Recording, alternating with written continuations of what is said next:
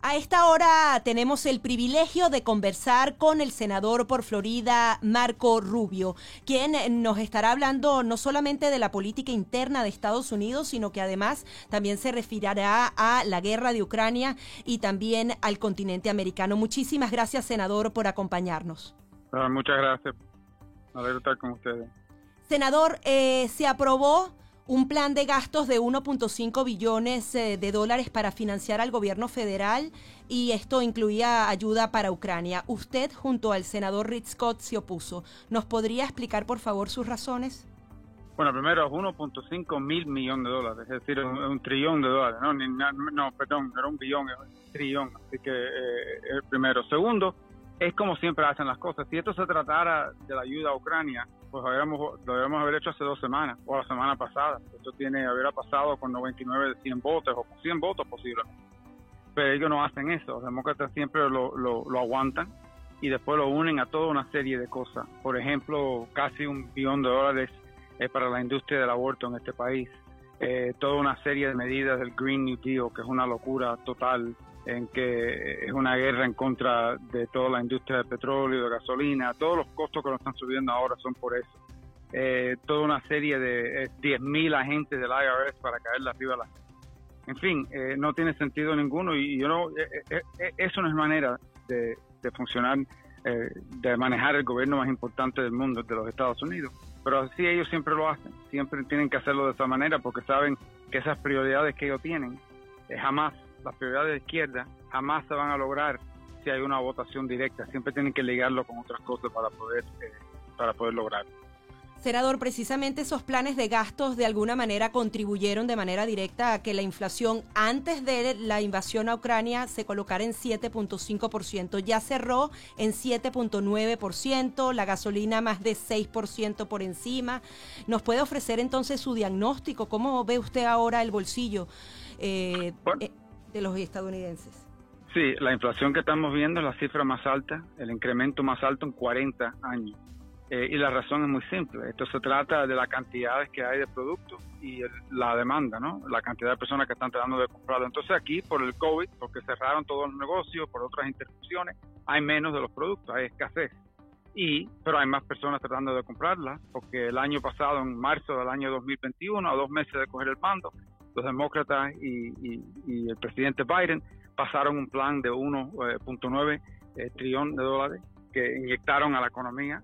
Entonces ese dinero se repartió gobierno, el dinero federal del gobierno y eso la gente se lo están gastando y eso ha creado entonces demanda, pero no existe eh, todavía escasez y eso sube los precios. Lo mismo con la gasolina. Estamos produciendo en los Estados Unidos casi un millón de barriles, al, más de un millón de barriles al día menos de lo que estábamos produciendo en el año 2019. Eh, y la razón la cual es porque al entrar se anunció desde un principio que ellos estaban en contra del petróleo, en contra del gas natural, ellos querían que todo sería eh, green, como dicen ellos, el Green New Deal de, solar, siguiente, electrónico, pero no permitir las otras cosas. Entonces eso crea una escasez también en el mercado mundial y nos encontramos en la situación que estamos ahora. ¿Cuál es, eh, senador, su propuesta entonces para tener gasolina más barata? ¿Realmente esto se puede reactivar de una manera rápida? Incluso veíamos que pareciera que Vladimir Putin es el que impone el precio de la energía para Estados Unidos.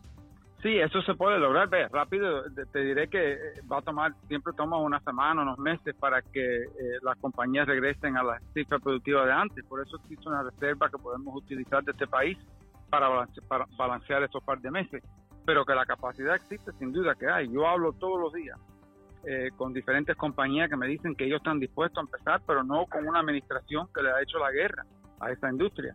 Entonces yo, eh, por ejemplo, otro día yo oigo que Jen Psaki, la, portavoz de la Casa Blanca, hablando de que no, pero que aquí alcanza más que alcanza. O sea, hay leases. Lo que no te dice ella es que en esos leases muchísimos de ellos están involucrados en litigio. Eh, no es solamente un permiso y tener un lease, son varios permisos que tienes que lograr.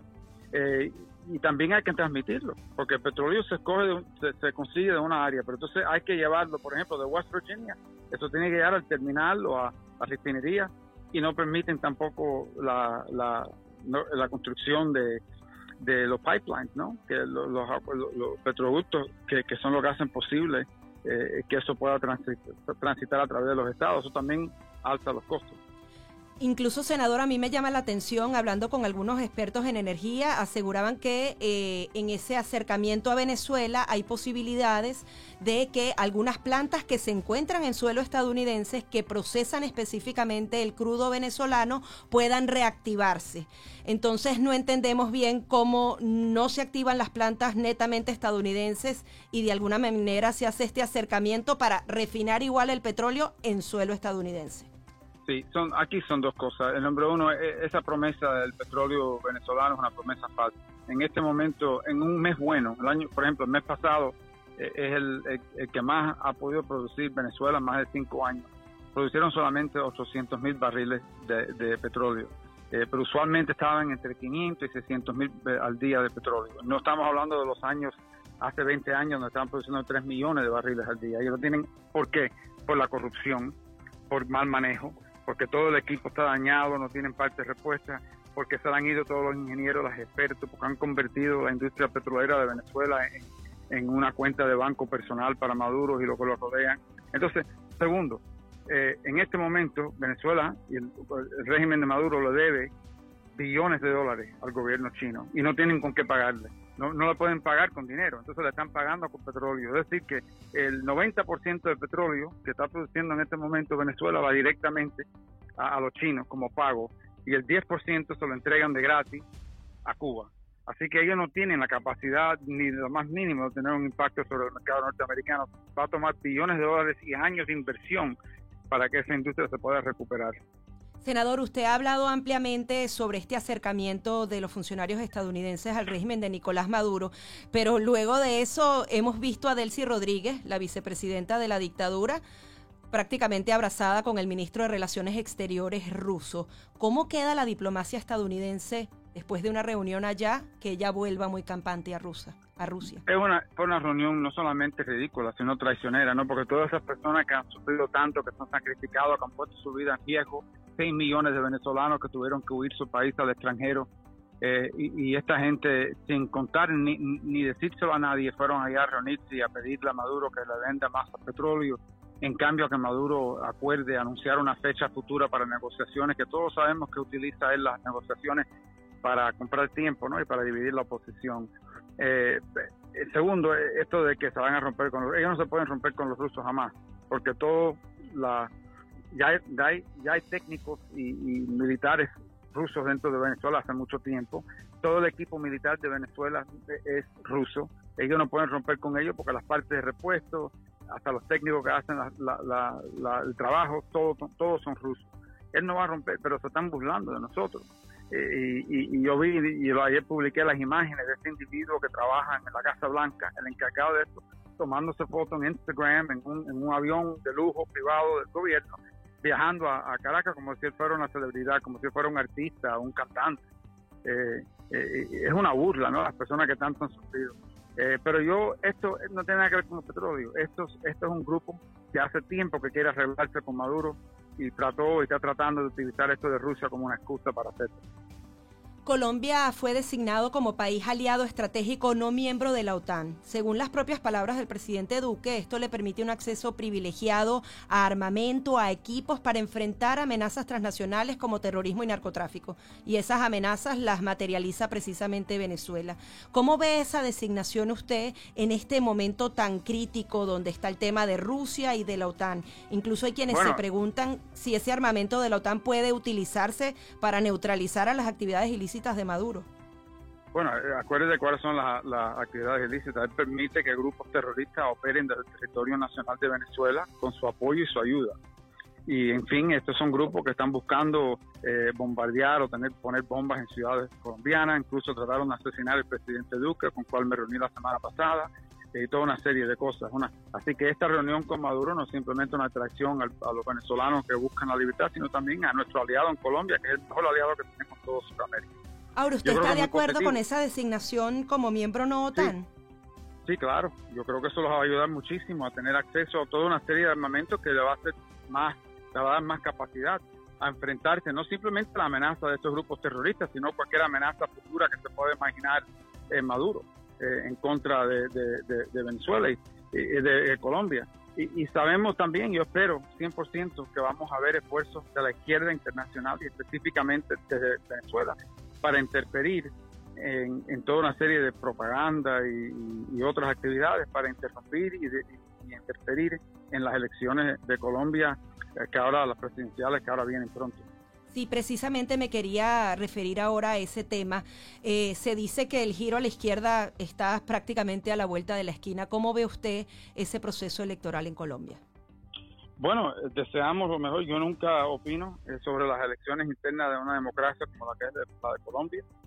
Sí estoy preocupado porque sé que hay intereses de Rusia, de Irán, de Cuba, de Nicaragua y específicamente de Venezuela que buscan interferir con lo que es propaganda, con la mala información, con las redes sociales e incluso estos grupos terroristas que están dispuestos a llevar a cabo ataques terroristas dentro de Colombia para crear un pánico en el pueblo y, darle ventaja al candidato de izquierda que que ellos quieren. En la decisión le corresponde al, pueblo de Colombia, obviamente, a quién quieren y qué dirección quieren tomar. Pero le diré que, que me preocupa mucho, ¿no? Lo que yo sé son los intereses y intenciones empezando de Venezuela, pero lo que es la, izquierda internacional, que odian eh, la relación que existe entre Estados Unidos y el gobierno colombiano. Ahora quisiera pasar a Cuba.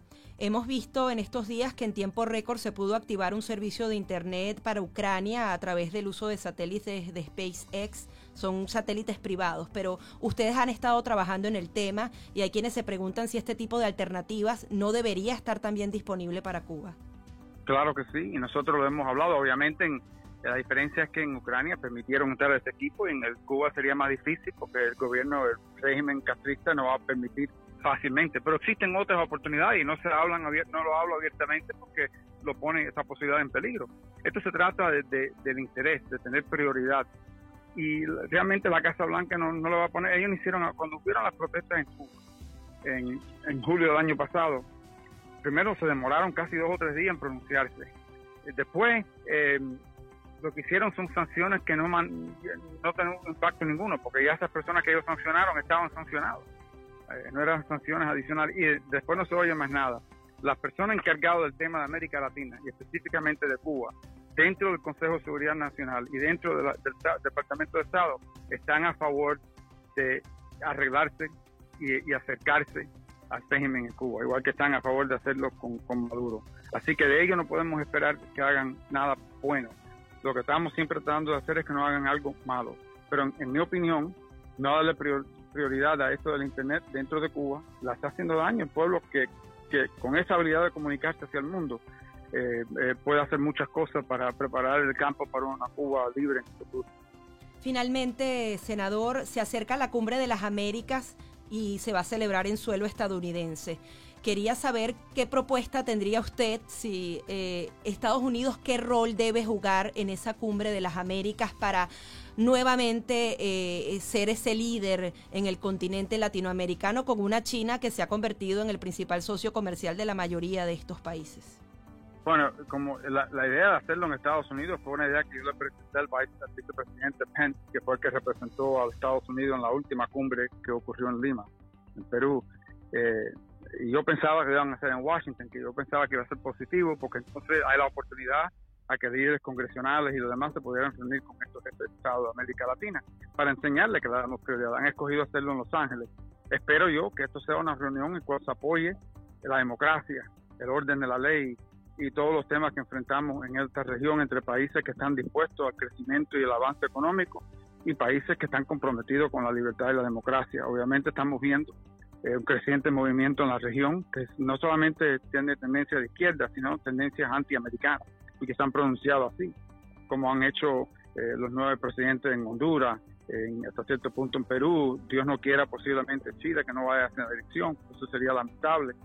Eh, pero es un momento para, para, para, fortalecer nuestros enlaces en la región y espero que la administración lo lleve así, pero desafortunadamente en este momento tenemos una administración llena de personas que le gusta castigar a nuestros aliados y amigos como Colombia y le, y, y, le gusta premiar o acercarse a nuestros enemigos que nos quieren hacer daño.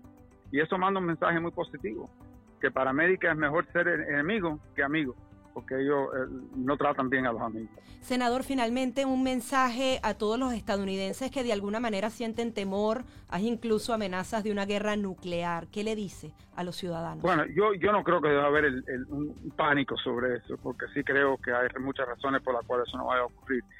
Sin duda que esto es un momento bien peligroso, ¿no? Tenemos una persona en, Rusia que tiene acceso a armas nucleares, que se ve acorralado, eh, que no lo está yendo bien, esto no es el plan que él tenía, y siempre es importante balancear y entender que no que aquí siempre hay que tener eh, eh, medidas en todo lo que se hace. Tampoco podemos permitir que Putin es el que decide lo que podemos y no podemos hacer.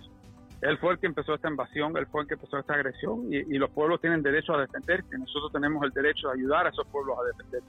Fue él el que lo, empezó, él, es el que está en un país eh, extranjero, no, no al revés. Pero por otra parte hay que entender que, siempre en nuestras decisiones hay que medirse, porque uno nunca sabe lo que hace una persona cuando está acorralada y eso puede llegar a, una, a, algo bien difícil.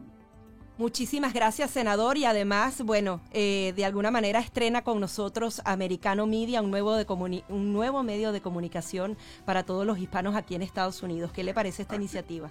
No, me, me encanta y los felicito por eso y espero estar con ustedes mucho. Muchísimas gracias. Eran las declaraciones del senador por Florida, Marco Rubio.